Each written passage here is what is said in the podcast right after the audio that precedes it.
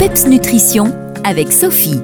Bonjour à toutes et tous. Aujourd'hui, je vais encore vous parler du café et ce sera pour la dernière fois. Si vous décidiez de diminuer votre consommation de café, quelle alternative y a-t-il? Quelles sont euh, leurs implications? Alors, il y a tout d'abord le thé. C'est vrai que c'est une boisson qui est populaire, qui est reconnue saine, mais qui contient également de la caféine. Toutefois, à des niveaux inférieurs à ceux du café. Alors, il existe une grande variété de thés différents, chacun avec ses propres saveurs et avantages pour la santé. Et moi, franchement, je vous invite et je vous encourage à franchir la porte de magasins spécialisés pour avoir de bons conseils et de faire de belles découvertes gustatives. Deuxième alternative au café, ce sont les infusions à base de plantes. Il y a la camomille, la menthe, la verveine, qui sont toutes des options sans caféine. Et ces infusions, elles sont souvent utilisées pour leurs propriétés apaisantes, relaxantes, avec même parfois un effet plutôt positif sur la digestion. Autre possibilité, eh bien, se faire une eau citronnée avec du gingembre frais. Ça, c'est une boisson facile, rapide à préparer, qui est rafraîchissante, qui est saine, qui peut être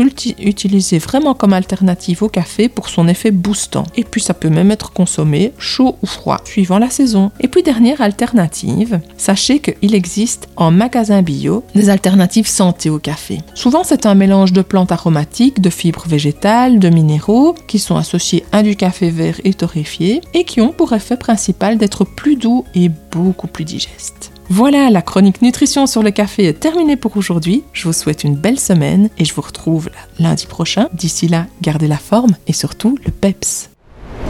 Les meilleurs conseils et recettes nutrition de Sophie, c'est PEPS Nutrition. Retrouvez-la sur Facebook.